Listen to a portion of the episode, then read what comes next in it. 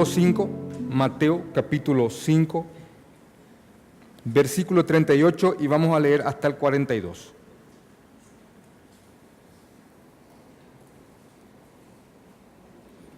Mateo capítulo 5, versículo 38 al 42.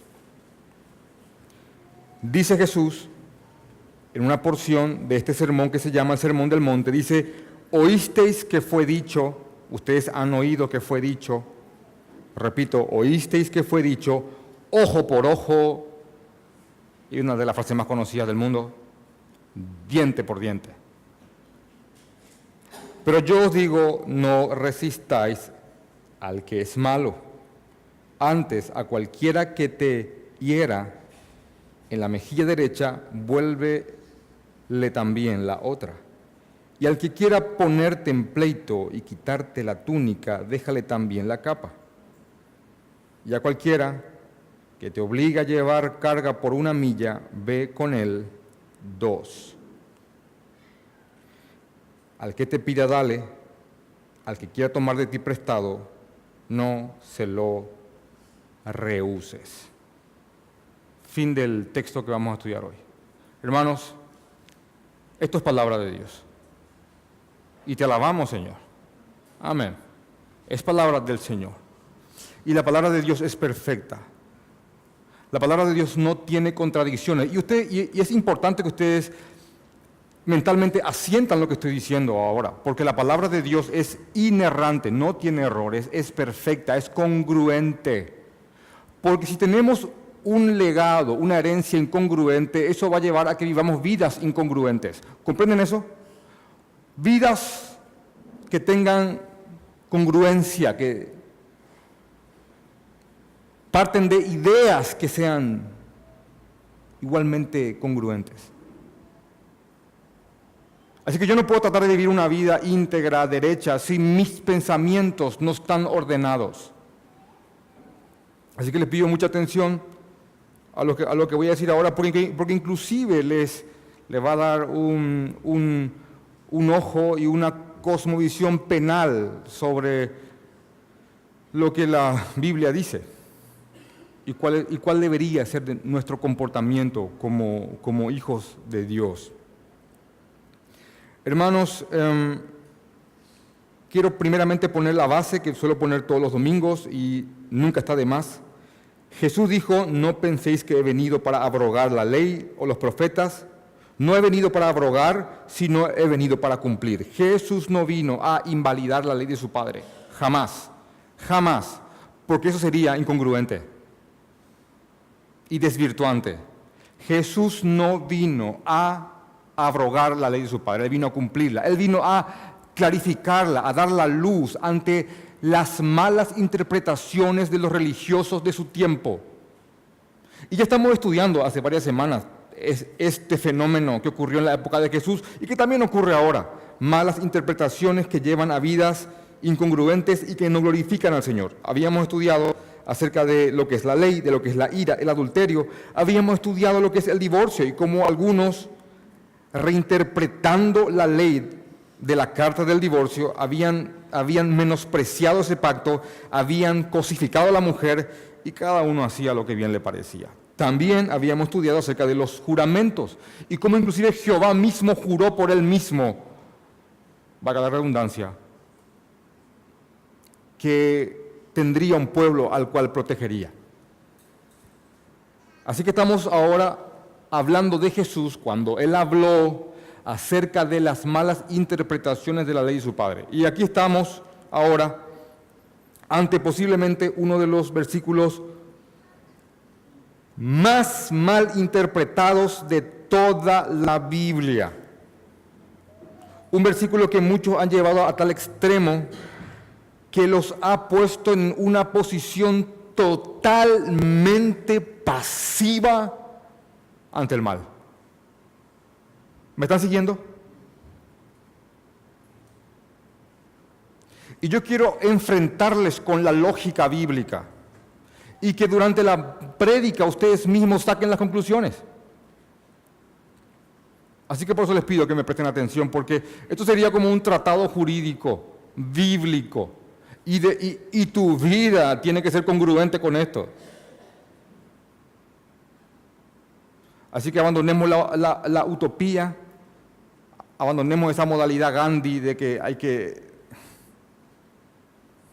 simplemente decirlo utópicamente correcto porque suena mejor. Eh, vamos a rogarle al Señor que su palabra clarifique esto. Así que vamos a ir a la palabra para que nos explique este tan controvertido versículo. Así que quiero, después de, haber puesto esta base, Jesús no vino a abrogar la, ley, Él no vino a invalidar la ley, sino que Él vino a cumplirla y a darle, y a darle luz. Lo segundo que quiero decir es que la ira del hombre no obra la justicia de Dios. Santiago capítulo 1, versículo 20. La ira del hombre, el enojo del hombre, cuando se descontrola, cuando un hombre da rienda suelta a su enojo, el enojo del hombre no obra la ira, no, no obra la voluntad de Dios no obra la justicia, lo que a Dios le gusta. Yo, sé que ustedes saben que eso es verdad. Han sido víctimas o victimarios de, reacciones desmedidas con ira. Así que esa es una verdad. Y quiero poner un, un, episodio, quiero hablar de un episodio bíblico y y me parece muy apropiado para, ponerlo como un ejemplo. Hermanos, Pablo era un hombre sumamente temperamental. Sí, era sumamente temperamental. De hecho que por el, por el temperamento que tenía, él tenía de repente reacciones sumamente impulsivas.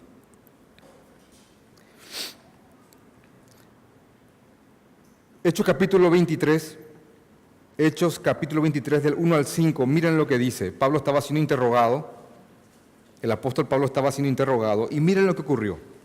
Entonces Pablo, mirando fijamente al concilio, dijo, concilio es un grupo de ancianos que, que juzga cosas pertenecientes a lo religioso en Israel.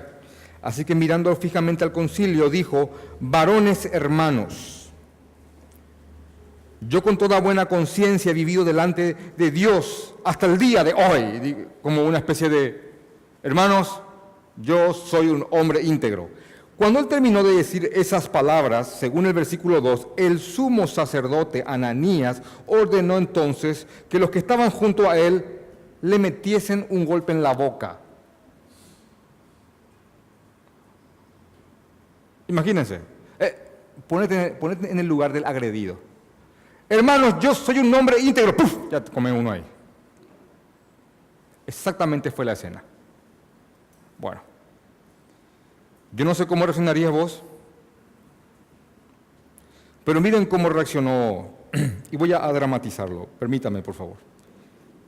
Entonces Pablo le dijo, Dios te golpeará a ti pared blanqueada. Eh, ¿Entienden el insulto?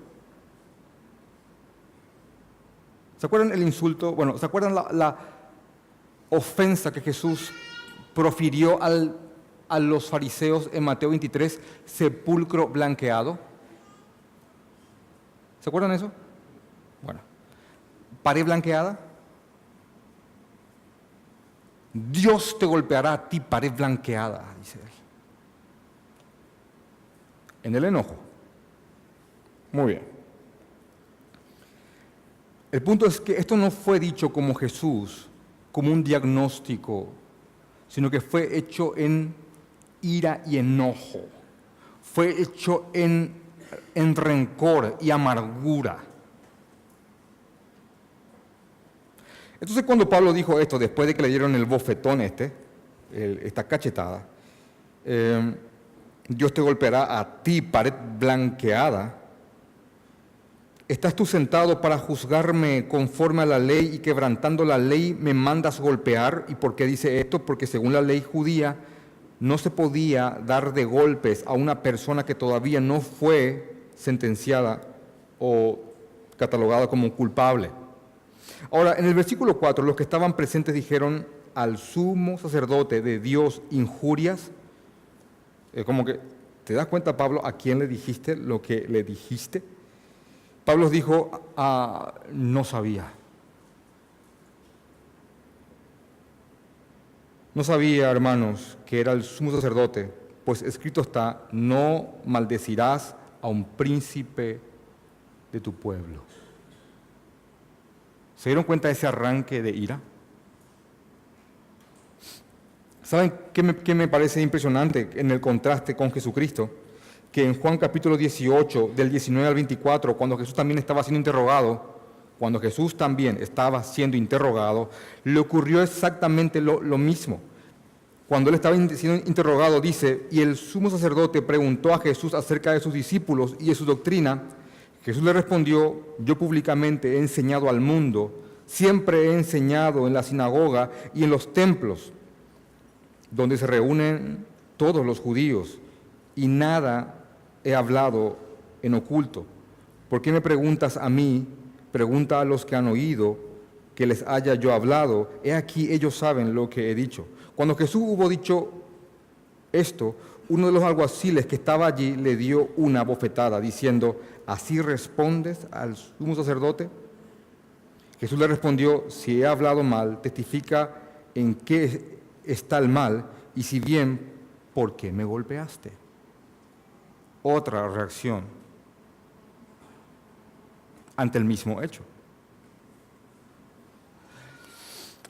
Quiero que comprendan esto. Para los judíos, al igual que para nosotros, en esta, en esta cultura, es algo que tenemos muy paralelo con ellos y muchas otras culturas, una bofetada no era cualquier, cualquier golpe. Una bofetada era un golpe humillante. De ahí que Pablo dice en 2 de Corintios capítulo 12, para que las grandezas de las revelaciones no me vuelva soberbio, porque Pablo vio el tercer cielo. Y yo les pongo nomás esto como un paralelo para que comprendan lo que vamos a estudiar ahora. Eh, hermanos, cualquier cosa que uno tenga que le diferencie de los demás en un sentido positivo es algo que va a tender a volvernos soberbios. Si yo leí un libro por encima de los demás y tengo conocimiento que otros no tienen, eso va a tender a volverme soberbio. Si cosas tan de repente triviales pueden llegar a subir el ego de un hombre, ¿qué sería si te fuiste a ver el cielo? ¿Sabes cómo uno estaría? No como otros dicen que se fueron a ver al cielo, uno que en verdad se fue al cielo fue Pablo. Entonces Pablo, después que fue arrebatado por el Señor y se le mostró el tercer cielo, Pablo dijo, para que las revelaciones que he visto no me engrandezcan, me fue dado un aguijón en mi carne, un mensajero de Satanás que me, que me ponga en mi lugar, que me abofetee. Porque el bofetón es el golpe que se le da al muchacho insolente. ¿Comprenden eso? Pero, ¿sabes cómo te quedas de smoking después de, ese bofetón? Porque es un golpe que ubica al desubicado. Inclusive en la ley judía los esclavos preferían latigazos en la espalda que bofetadas en la boca. Entonces, darle de esto, darle una bofetada, un golpe en la boca, eh, em, a un rabino, ¿saben lo humillante que eso era?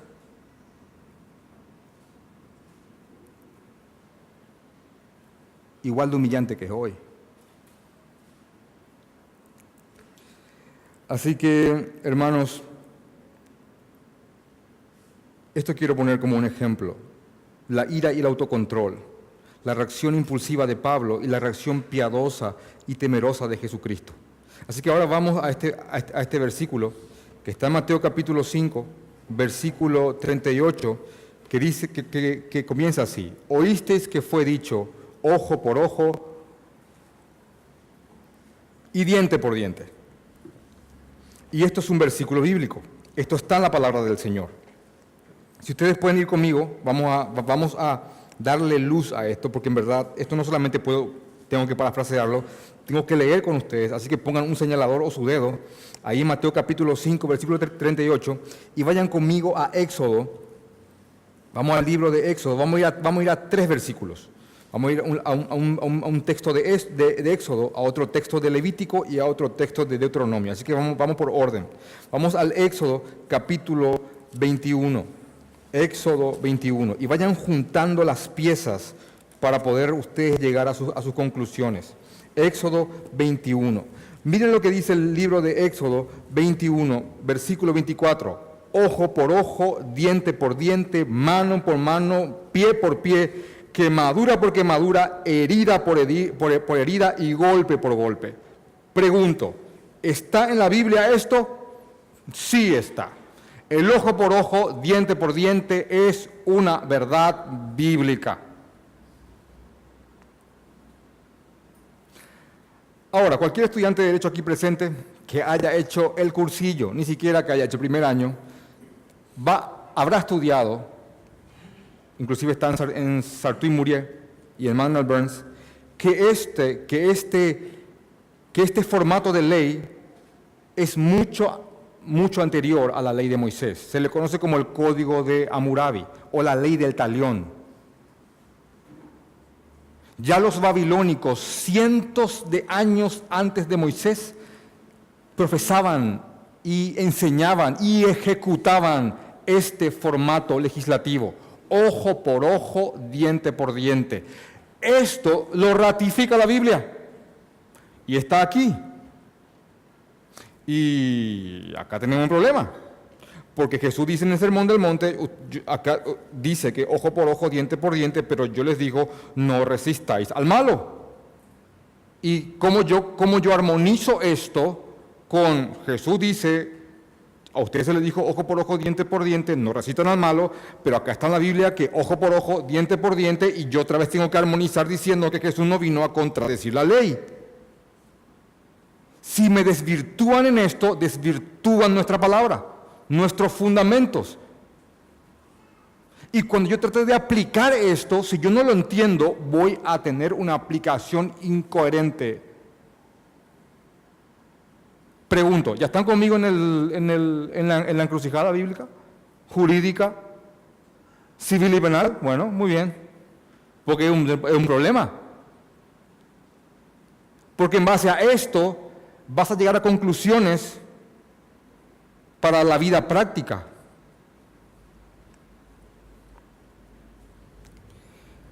Miren por favor lo que dice,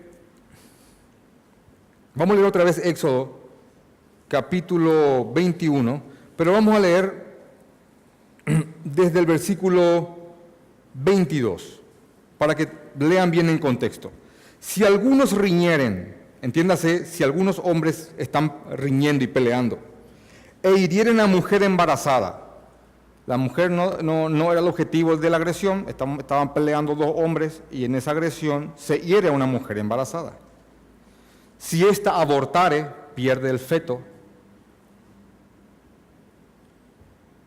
Pero sin haber muerte, la mujer no murió, serán penados conforme a lo que les impusiera el marido de la mujer y juzgaren, y, los jueces. Un buen versículo antiaborto, porque el aborto era considerado una vida y, claro, siempre la, vida de la madre era de mayor valor, pero si ocurrió un aborto por, causa de, la agresión, ellos tenían que ser castigados por esto y la pena lo imponía el esposo. Mas si hubiera muerte, entonces pagarán vida por vida. Y ahí dice ojo por ojo, diente por diente, mano por mano, pie por pie, quemadura por quemadura, herida por herida, por, herida y golpe por golpe. Vamos al próximo versículo que está en el libro de, de Levíticos. Y acá yo sé que algunos dicen, en, pastor, gracias por darme tranquilidad por lo que le voy a hacer a fulano. Bueno, no, no, no. No, espera. No, no, no. Tranquilos, señores. Vamos a... Levítico 24, 20 dice lo mismo. Levítico 24, 20. Rotura por rotura, ojo por ojo, diente por diente, según la lesión que se haya hecho al otro, tal se le hará a quién? A él. eh, señores, están leyendo la Biblia. Es palabra de Dios. Está aquí. Ahora miren, por favor, vamos a, leer el versículo 19. El que causare lesión a su prójimo, según se hizo, así sea, así le sea hecho. Y ahí viene rotura por rotura y lo que ustedes ya saben, ojo por ojo, diente por diente, quemadura por quemadura, lesión por lesión. El otro versículo también está en Deuteronomio capítulo 19, eh, Deuteronomio capítulo 19, que dice exactamente lo mismo. Así que imagínense, es una doctrina que está en tres de los cinco libros del Pentateuco. Penta 5 en el Pentateuco del Señor. Deuteronomio 19, versículo 21. Y no le, ¿qué dice? ¿Qué dice? Y no le compadecerás. ¡Wow! Señores, borren esa sonrisa de la, de la cara, por favor. Dice, y no le compadecerás vida por vida, ojo por ojo, diente por diente, mano por mano, pie por pie. ¿Saben cómo se interpretó esto en los tiempos de Jesús? Que es la interpretación que Jesús vino a, a atacar. Los rabinos de la época, los escribas y fariseos de la época habían interpretado esto de la forma que ustedes están pensando. Sí, es lícita la venganza te han sacado un ojo, sacale un ojo. Te han cortado una mano, cortale una mano. Han matado a tu hijo, matale a su hijo. Han tomado esto como un, tomaron esto y lo siguen tomando hoy día como un amparo para la justicia por mano propia. ¿Sí o no? Sí. Lo que esta gente corrompió y pervirtió y desvirtuó y no dio luz al pueblo, es que esto es ley para el gobierno del, momento. Es el Pentateuco, es la ley que el Señor dio a sus magistrados para que ellos administren justicia. E increíblemente como la palabra de Dios es perfecta y muchos al buscar lo que no está, lo desvirtúan. Hermanos, el motivo de, estas leyes, de este ojo por ojo, diente por diente, buscaba la justicia de Dios y algo que se conoce en el derecho como el principio de reciprocidad. ¿Qué significa eso? Que la pena sea congruente con el delito. ¿Comprenden eso? Que la pena sea congruente con el delito. No es robó una manzana, decapítenlo en la plaza. O no es violó un niño que pague una multa pequeña. Esto, en este estado del pueblo, tenía como fin proteger la justicia, lo que es justo, la reciprocidad. Repito, también era una especie de compasión para el agresor, compasión por el agresor, claro que sí, porque había veces que el agresor no había hecho algo tan grave y las penas eran desmedidas. Ahora, ¿por qué las penas eran desmedidas?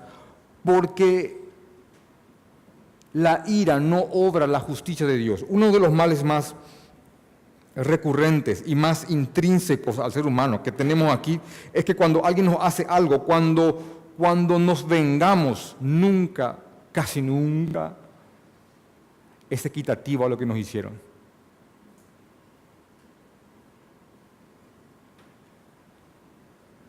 E inclusive, e, e, e experimentamos eso cuando nos, nos hieren personas que amamos. Tu esposa te dice A. Casi nunca le decís A también. Le decís A, B y la mitad de C.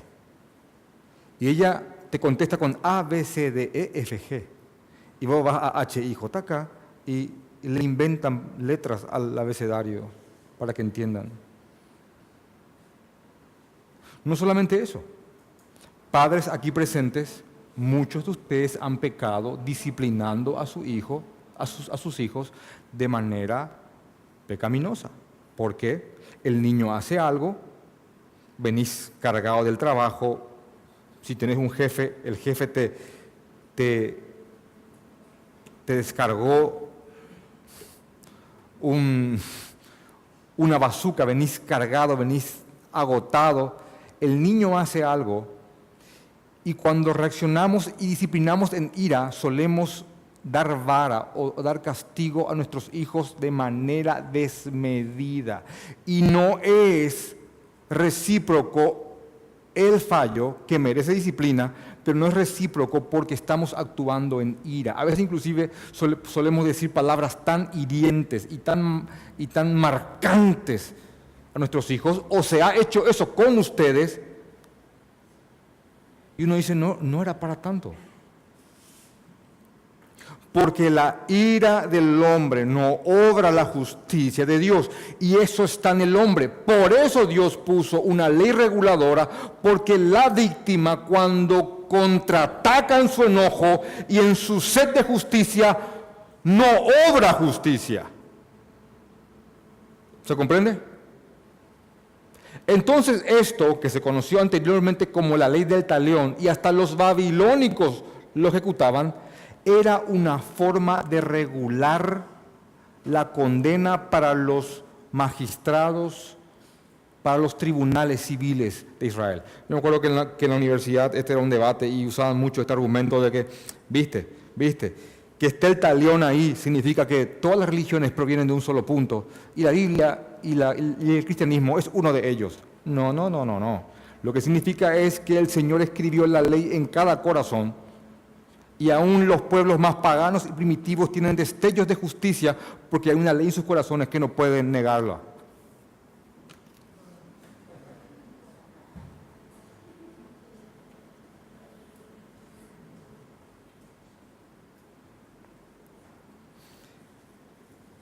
Así que volvamos al contexto. En la época de Jesús, los rabinos tomaron este versículo como hoy se toma. Y, el ojo por ojo, diente por diente, no tiene nada que ver. No es, un, no es una licencia para la venganza. No lo es. El ojo por ojo, diente por diente, es un principio bíblico que regula la pena conforme al hecho malvado. Ese es el motivo. Y tiene que ver para la, y es para los gobernantes. Ellos deben de ceñirse de eso, que es lo que ocurría en tiempos de Israel. E inclusive, es lo que quiero, que quiero mostrarles, es que ni siquiera, hermanos, era sumamente, sumamente literal esto. Y quiero ir con ustedes otra vez al Vamos al libro de Éxodo, por favor, Éxodo 21. Vayan conmigo al libro de Éxodo 21.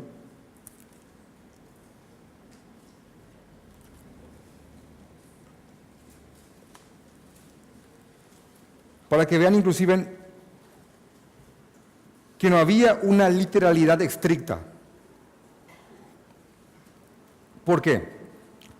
Repito, ¿qué pasa si alguien le sacaba en Israel el ojo a alguien? ¿Qué, que, qué tenía que pasar? Bueno, les voy a mostrar que no era una literalidad estricta. En el mismo Éxodo, capítulo 21, después del, del 24, que dice ojo por ojo, diente por diente, miren lo que dice el 26. El mismo capítulo, el 26. Si alguno hiriere el ojo de su siervo y el ojo de, o el ojo de su sierva y lo dañare, ¿qué dice? le dará libertad por razón de su ojo. ¿Están viendo? ¿Están viendo el principio? Si uno dañare el ojo de su siervo o de su sierva, dice la, dice la LBLA, la, Reina, la, la, Biblia de las Américas, y provoca que el ojo de la, de la sierva se pierda, dice, por causa de, de ese ojo perdido, el amo tiene que darle su libertad. ¿Se dan cuenta que lo que tiene que ver aquí es con una pena que sea congruente con el delito. ¿Por qué estoy diciendo esto? Porque tiene una aplicación para nosotros en el día de hoy. Miren, por favor, inclusive, eh, supongamos que, te, que, que mi hermano Guillermo tenga un toro y el toro de Guillermo me mete un cornazo. ¿Qué tendríamos que hacer? Busquemos un toro para que también le cornea a Guillermo. Bueno, vamos a ver lo que dice la Biblia. Dice, eh, si un buey acorneare a hombre o a mujer y a causa de ello muriere, el buey será apedreado y no será comida su carne. Mas el dueño del buey será, ¿qué dice? Absuelto, porque es lógico. Ahora miren también lo que dice aquí. Pero si el buey fuere acorneador desde tiempo atrás, eh, otra versión dice que el buey está acostumbrado a, meter cornadas, eh, cuernos, corneadas. Y dice, y su dueño se lo hubiera notificado, quiere decir que él lo sabía, y no lo hubiera guardado y matare a hombre o a mujer, el buey será apedreado y también morirá su dueño. Es como que el dueño sabía que tenía un animal violento y este animal salió a hacer por ahí ciertas cosas, el dueño lo sabía, entonces eso en un juicio se alega y se apedrea al buey y se mata al dueño. Hermanos, es ley, es como es ley. Es un tratado jurídico, así que el ojo por ojo, diente por diente habla de, repito, y, esto tiene que quedar bien, es reciprocidad en la pena.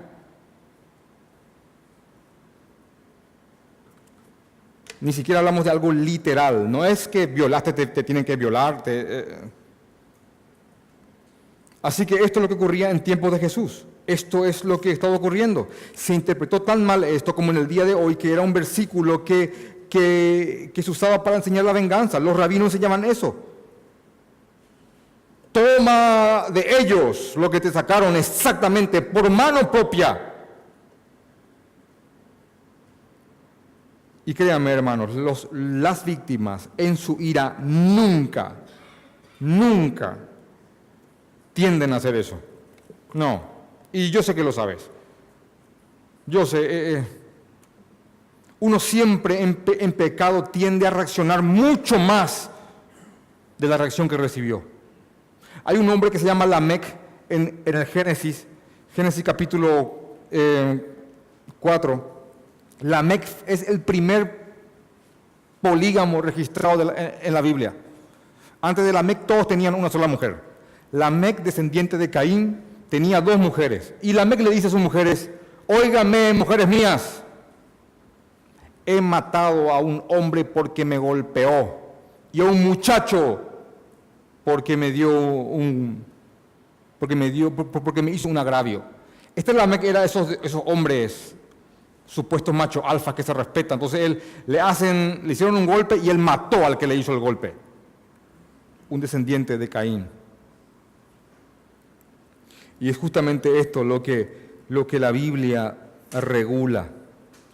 Así que lo que el Señor manda es que las autoridades a la hora de impartir justicia sean justos. Lo que, lo que la Biblia sí dice para el Hijo de Dios está en el libro de Proverbios capítulo 25, versículo 21, cuando dice, si el que te aborrece tuviere hambre, si el que te aborrece tuviere hambre, dale de comer pan, y si tuviere sed, dale de beber agua. En Mateo capítulo 5, 24 dice inclusive que tenemos que orar por los, por los que nos ultrajan. Y quiero con ustedes ver un versículo sumamente importante que está en Romanos capítulo 12, versículo 20. Y por favor ténganme paciencia por llevarle a, tantos versículos, pero estos son, estos son prédicas que en verdad la, la Biblia misma tiene que explicarse en el libro de Romanos capítulo 12, y yo les voy a contar algo muy chistoso que hace muchos años eh, escuché como interpretación. Romanos 12, versículo 20 dice, así que Si tu, enemigo, tuviere hambre, dale de comer. Si tuviere sed, dale de beber.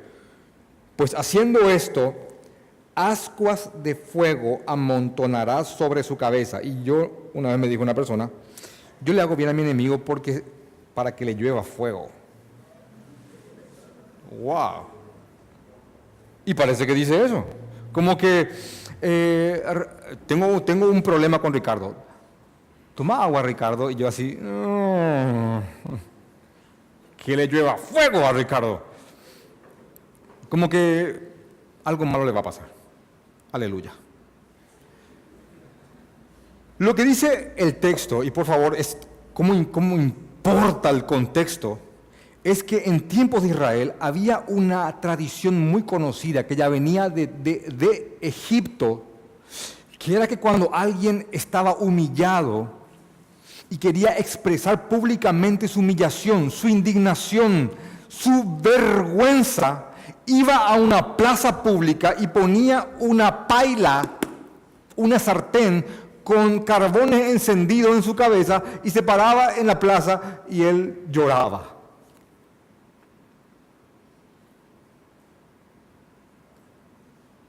Entonces, en ese contexto, de esa tradición, de esa costumbre de la época, es que dice, Dios a través de Pablo, háganle bien a, quien le hace mal, porque eso provoca que él se avergüence. Y no hay cosa peor que alguien te reaccione bien cuando le reaccionaste mal. Yo sé que ya han experimentado del ángulo del agresor. Fuiste con toda tu ira y él te mete una volea piadosa y vos te querés morir. Eso se llama te puso ascuas de fuego sobre tu cabeza. Y sentís vergüenza.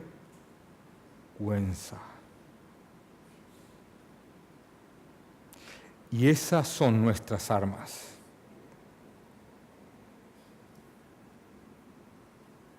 No es un bofetón y Dios te va a pegar a vos, pared blanca, sino que como Jesús lo hizo, avergonzando al agresor.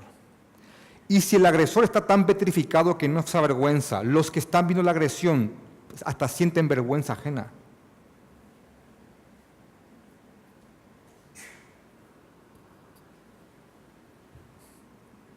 Y reivindica tu causa y adorna tu evangelio y te convierte en un digno embajador y representante del Señor Jesucristo para hacer avanzar su reino. Ahora,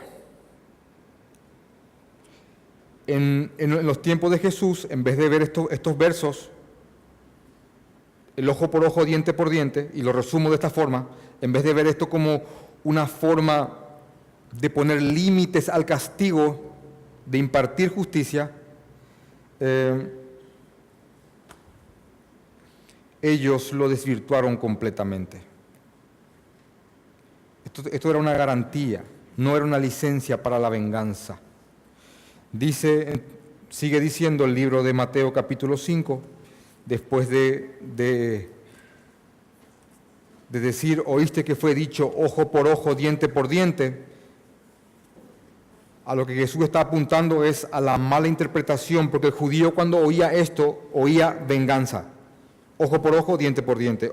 Increíblemente como, como mucha gente lo ve, lo ve hoy. Ojo por ojo, diente por diente, ley de venganza. La Biblia luego dice, sacan algunos más bíblicos, ojo por ojo, diente por diente.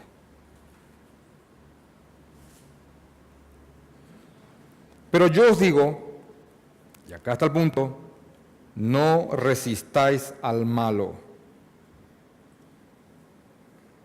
Antes, a cualquiera que te hiera en la mejilla derecha, vuélvele también la otra. Y esto se ha interpretado de tal forma que se ha hecho toda una doctrina falsamente piadosa para que los cristianos seamos completamente pasivos ante la expresión del mal. Ciertas denominaciones han tomado este versículo e inclusive han prohibido a sus feligreses o a sus miembros o a los que pertenezcan a tal denominación a que formen parte de las Fuerzas Armadas, de la policía o de cualquier entidad que tenga como fin poner el orden. ¿Por qué? Porque no hay que resistir al malo.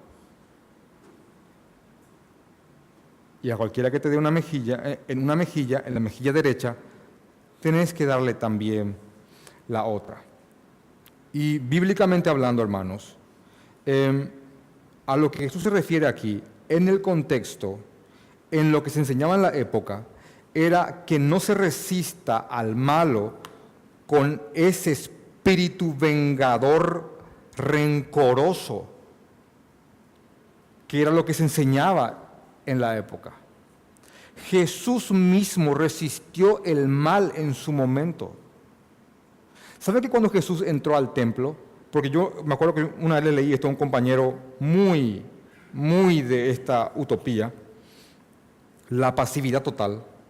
Voy a complicarte con ejemplos, porque tiene que ser congruente tu vida con la palabra del Señor. Yo le mostré eh, el libro de Juan, capítulo 2, no hace falta que lo busquen, yo lo voy a, yo lo voy a parafrasear, porque para hacer esto más rápido. Jesús entra al templo y ve que la casa de su padre fue convertida en una cueva de ladrones. ¿Sí o no? Jesús cuando miró el templo se quedó parado y dijo, ah, discípulos, vámonos. Qué pena. ¿Hizo eso? No. Se enfureció, tumbó la mesa de los cambistas, hizo escapar los animales que se vendían. Y por si fuera poco, hizo un trenzado de cuerdas y empezó a echar a los comerciantes del templo. Está ahí. Y Jesús murió sin pecado. Y Jesús resistió al mal. También otros hombres, siguiendo a Jesús, resistieron el mal con piedad. Por ejemplo, cuando se empezó a hacer la discriminación, judíos y gentiles, dice Pablo en el libro de Gálatas, yo resistí a Pedro porque Pedro se había dejado llevar por esta corriente, porque lo que Pedro estaba haciendo era de condenar. Entonces Pablo resistió la maldad que estaba entrando en la iglesia. Claro que evidentemente resistir al, al mal no significa exactamente violencia física, pero hermanos, Miren lo que dice el libro de Romanos capítulo 13. Acá tenemos policías que son miembros de la iglesia. Y en el debate, pastor, ¿qué pasa si hay un criminal que está haciendo algo malo y yo no tengo otra forma de pararlo a no ser por medio de una agresión física? Vamos a leer este versículo y vamos a contestarle públicamente a cualquier policía, a cualquier persona que esté encargada del orden público por autoridad estatal en base a estos versos.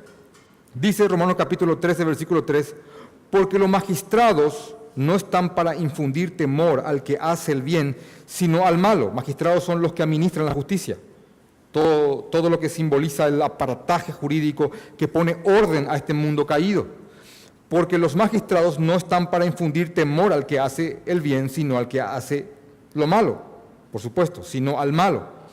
¿Quieres pues no temer la autoridad? Haz lo bueno y tendrás alabanza de ella. Porque, y acá está el verso, porque es servidor de Dios para tu bien, o deberían de ser servidores de Dios para el bien. Pero si haces lo malo, teme, porque no en vano lleva la espada, pues es servidor de Dios, vengador para castigar al que hace lo malo. Contemporaneizando esto, cualquier persona que diga, pastor, yo quiero ser policía. Bueno, entonces, ¿qué es un vengador de Dios? Sí. Porque no en vano el alguacil tiene la espada porque es vengador de Dios. Es una herramienta de Dios para regular a un mundo caído.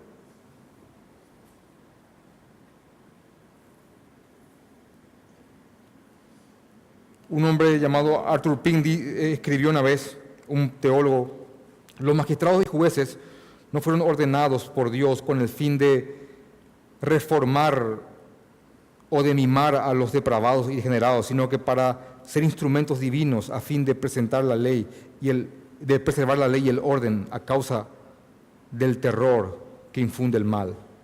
Cuando Jesús dice no resistir, a lo que se refiere Jesús es hermanos en Cristo, se está refiriendo a no a que no tomemos venganza, a que no a que no ocupemos el lugar de los vengadores de Dios, a que no actuemos con esa ira desmedida que no glorifica al Señor, que no paguemos mal por mal, sino que si, nos, tenemos la oportunidad, aunque el corazón nos juegue una mala pasada, tratar de, de pagar con bien a aquellos que nos agreden. Hermanos en Cristo, esta no es una doctrina, este no es un versículo que ampara una doctrina em, totalmente pasiva ante, ante la maldad. Y quiero ponerte un ejemplo, hermano mío. En el Éxodo 22.2, Jesús no vino a abolir la ley, Él vino a cumplirla. Así que Él no vino a desvirtuar los principios que están aquí. Dice, si el ladrón fuere hallado forzando una casa y fuere herido y muriere, el que lo hirió no será culpado de su muerte. Ahora miren lo que dice el versículo de abajo. Pero si fuere de día, el autor de la muerte será reo de homicidio Ahora, hermanos, ¿por qué dice de día y de noche? ¿Por qué diferencia de día y de noche en la ley judía? Porque de día había mucha gente, hay posibilidad de pedir auxilio, de llamar a la policía, a los vengadores, pero de noche uno es vulnerable. Hermano en Cristo, varón aquí presente, proveedor de tu casa, Si alguien entra a tu casa, esta es la pregunta que muchos hacen. Si alguien entra a tu casa y tomó algo del patio y está saliendo, déjale ir. Pero si entra a tu casa y rompe tu domicilio y tenés esposa y varias hijas, tenés que defender a tu familia.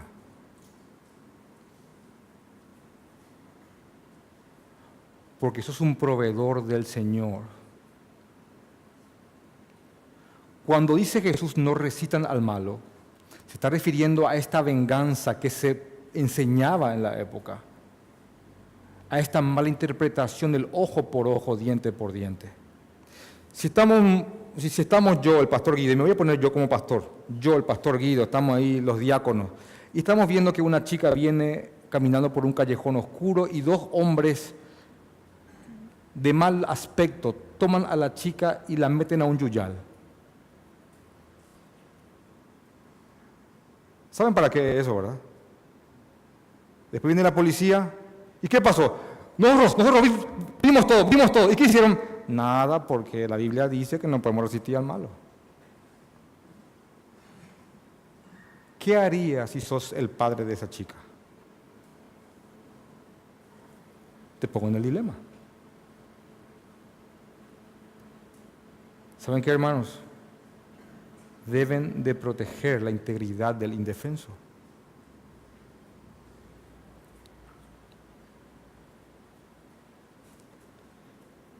Yo sé que han escuchado a pocos pastores decir esto, tal vez a ninguno, pero es nuestra doctrina como bautistas.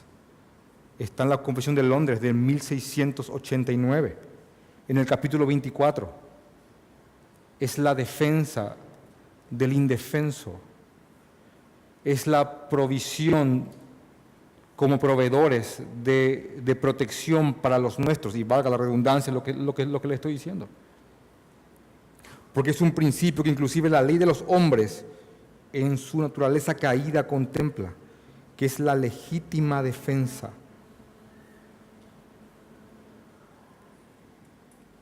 para que protejamos nuestros nuestros hogares.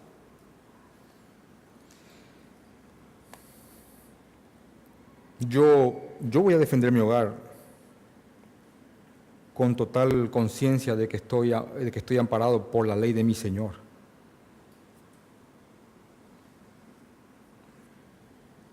Y tengo dos niñas y una esposa y un niño de ocho meses. Jesús termina diciendo, Jesús termina dando dos ejemplos más acerca de no tener un espíritu vengativo y rencoroso. De hecho que bajo la ley de los hombres, en este momento está siendo procesado porque hace creo que 15 días fue asaltado un comerciante en el país. Salió en, todas las, en, todos los medios. Y cuando, y cuando terminan el robo, estas personas, sale el comerciante y dispara a, unos ya, a, uno de los que ya estaba huyendo y le dan la cabeza o en la espalda y lo mata. Hermanos, eso es pecado. ¿Por qué? Porque ya no es defensa, es venganza rápida. Ya están, ya están huyendo. No es legítima defensa. Y por eso se está procesando a este hombre. Del momento que termina la agresión y comienza la huida del agresor, y yo persigo a ese agresor y le doy como me dio, hermanos, ya no es defensa, es represalia. Y hasta el Estado paraguayo pena eso. Ahora Jesús termina diciendo después de esto para que, para que comprendamos acerca de lo que es la postura de un hijo de Dios ante el mundo, después que dice, no resistáis al malo, antes a cualquiera que te hiera en la mejilla derecha, vuélvele también la otra.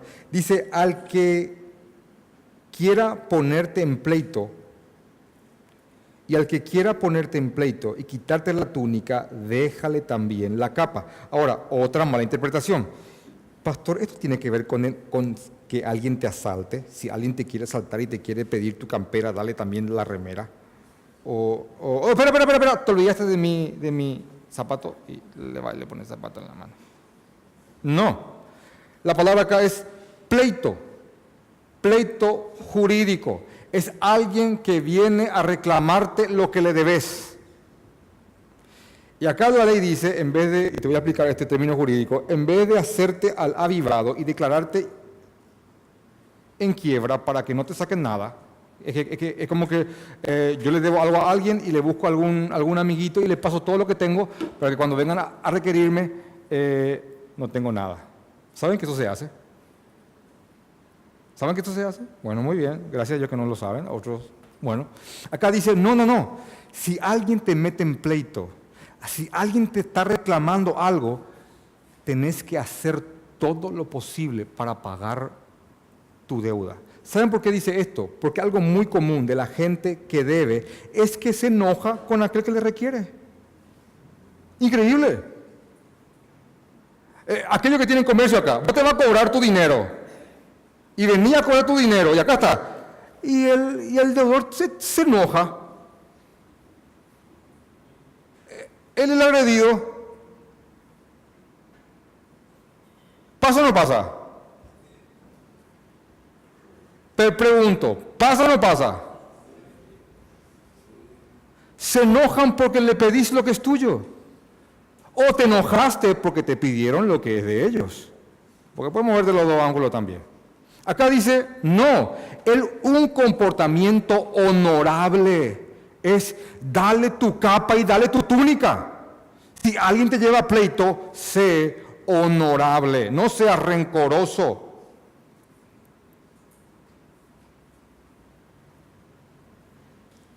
Inclusive esta palabra pleito es lo que usa, es lo que usa Pablo cuando está hablando del, de, pleito entre hermanos y de meter a, jueces de afuera. Inclusive Pablo dice, si tenés un pleito con un hermano, Pablo dice más o menos esto, hasta dejate estafar para que el nombre de Dios no sea, no sea mancillado. Si Pero se refiere a eso, se refiere a ser, en un sentido, un deudor digno. Un creyente puede ser un deudor digno. Mi papá era empresario. Em, tenía varias empresas. Y yo recuerdo que había gente que le debía cosas y no podía pagarle, y la gente venía, y había hombres tan cabales, no creyentes inclusive, hombres tan cabales, tan de palabra, que al no poder pagarle a, mi Señor Padre, venían y le daban cosas, así, pero con vergüenza, eh, te doy, no puedo pagarte, tengo esto. Yo, yo presenciaba esos actos de honorabilidad. No el que, el que, el que le llamá y cambió su número y conseguiste ese y cambió ese otro número y cambió ese otro número. No, no, no, es dan la cara y dicen, no tengo, pero yo quiero pagarte. Mira, lleva lo que quieras, lleva lo que quieras, yo quiero pagarte. Eso, ese deudor digno, que por desgracia no puede cumplir con sus obligaciones, que no se ofende, que él no, no, no se aira y se enoja porque le están pidiendo algo que corresponde, ese deudor digno glorifica al Señor. Miren, dos enseñanzas que le vas a poner en práctica de un ángulo u otro.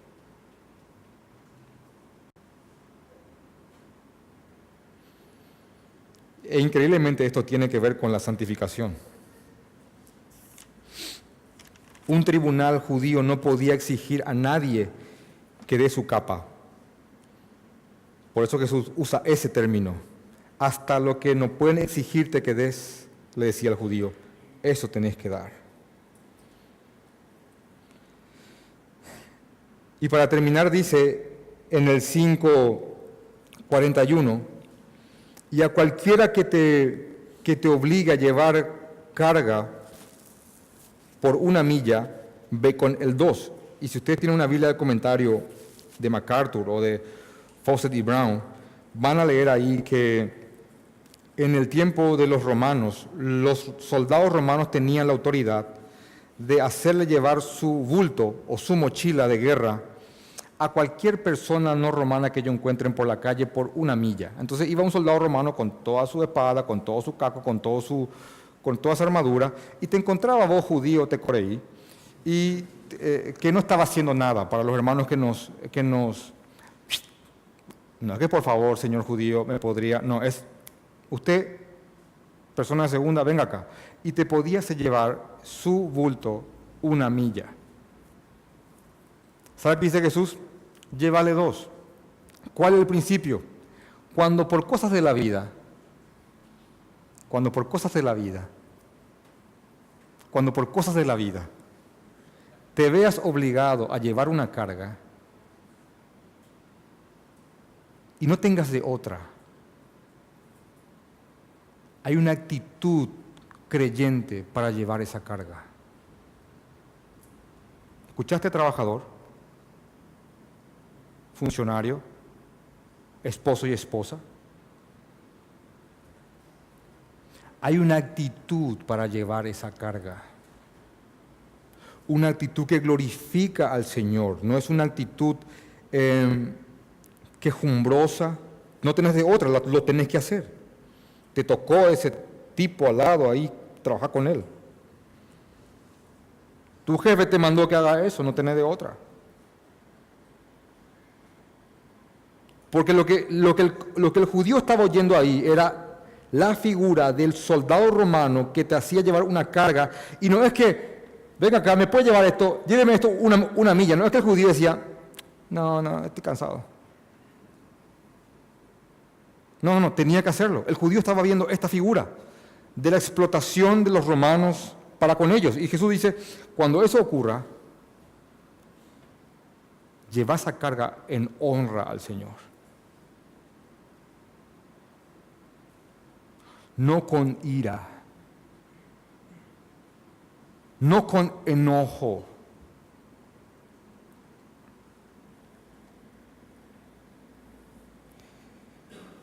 Y después termina hablando de este, principio también sumamente importante. Al que te pida, dale, y al que quiera tomar de ti prestado, no se lo rehuses. Otro principio muy abusado. Eh, no es, hermano, no es que cualquiera que te pida prestado algo uno le va a dar. Y yo quiero decir más esta frase. Hermano, hay que, hay que respetar la palabra del Señor. No hay que rebajarla idiotizándola. ¿Me, me comprenden eso? Vamos, hay una lógica, hay una, hay una dignidad que tiene la palabra del Señor. No es que cualquiera que venga y te pida dinero, ah, sí, tengo que darle. Se refiere al que realmente lo necesita, y no solamente dinero, al, que realmente lo necesita. Y hay una posibilidad tuya de, ayudar. Y, hay, una, hay una posibilidad de glorificar a Jesucristo. A ese dale, pero al avivado que viene tratando de estafarte, hermano, es una forma de denigrar la palabra del Señor al tomar esto de una manera tan vana, tan, tan ridícula. Es como ridiculizar a Jesucristo. El contexto de estos versos, que Jesús está, está dando luz al ojo por ojo, diente por diente, es la doctrina de la venganza, que es la venganza es mía, dice el Señor, que yo tengo que ser una persona que, que trata de controlar su ira, de que no haga raíces de amargura. Alguien puede decirme, pastor, todo muy lindo que yo me abandone a la ley de los hombres y que yo vaya a los tribunales a buscar justicia, pero vivimos en un país, pastor, que te cocinan todo. Hermano, ni aún así tenés que apelar a la venganza por mano propia. ¿Por qué? Porque eso va a poner raíces de pecado y amargura y, y infelicidad en tu corazón que tal vez nunca te cures de ellos en, toda tu vida. Aún así, cuando vivas en el gobierno más corrupto, posible, y estamos en un país muy corrupto, y, justo el que te dañó te das cuenta que es el pariente de algún senador y vos decís, a este nunca le voy a reclamar. Ni aún así, por mandato de Dios, podemos hacer nosotros justicia por mano propia. El último recurso que tenemos es Dios es mi vengador. Dios me va a hacer justicia. Y yo te lo juro. Vive Jehová, que Él va a traer toda obra a luz. Y ahora ya entiende que se puede hacer eso. Ya sea toda cosa oculta o toda cosa hecha a la luz, el Señor va a traer todo a juicio. Y eso es verdad. Y ese es el fin de todo discurso. Lo dice el predicador, el eclesiastés. Pero esta es la actitud para vivir. Yo les dije antes de esta predica, hermanos, atiendan porque en verdad esto tiene aplicabilidad para nosotros. Esto glorifica al Señor Jesucristo. Esta forma de ver. ¿Hay una doctrina de la venganza? Claro que hay una doctrina de la venganza y es de Jehová, es del Señor. Yo tengo límites hasta dónde pedir justicia a quienes Dios ha, ha responsabilizado de eso, pero una vez que uno no consiga eso a través de esos medios, más allá de la defensa en su momento, uno tiene que abandonarse completamente al Señor. Esto adorna nuestro Evangelio. Esto nos, esto esto nos convierte en embajadores dignos, con una investidura para poder predicar estas verdades vamos a hablar.